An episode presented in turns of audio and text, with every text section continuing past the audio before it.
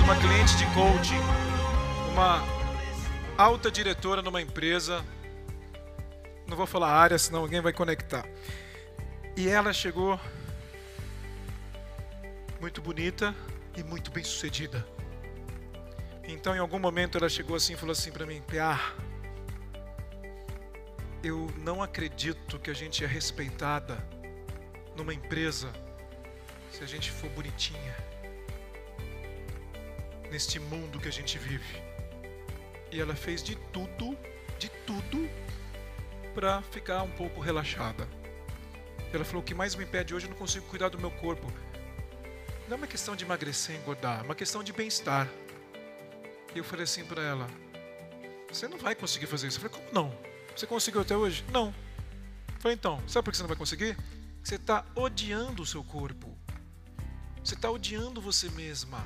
O seu exercício a partir de agora é ir para frente do espelho e olhar e se reconhecer, se acariciar, se apreciar. Se você está com uma gordurinha a mais ou não, ela está ali de alguma certa forma para te proteger. Reconhece a verdade, você gerou isso em você. Você gerou isso. Então eu odeio isso. Isso que você odeia vai ficar com você. A partir do momento que você entra em uma relação com você mesma, é uma relação de intimidade com você. É uma relação de se apreciar. Você se prepara para uma mudança. E olha só, gente, ela olhou, era uma sessão de coach. Ela falou: O quê, Pia? Você vai para casa, vai ficar na frente do espelho e vai se apreciar. Vai se acariciar com amor e com ternura.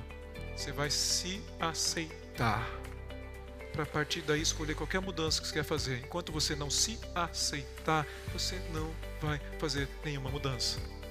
Ela teve um resultado fantástico. Gente, a gente tem que aprender a se apreciar.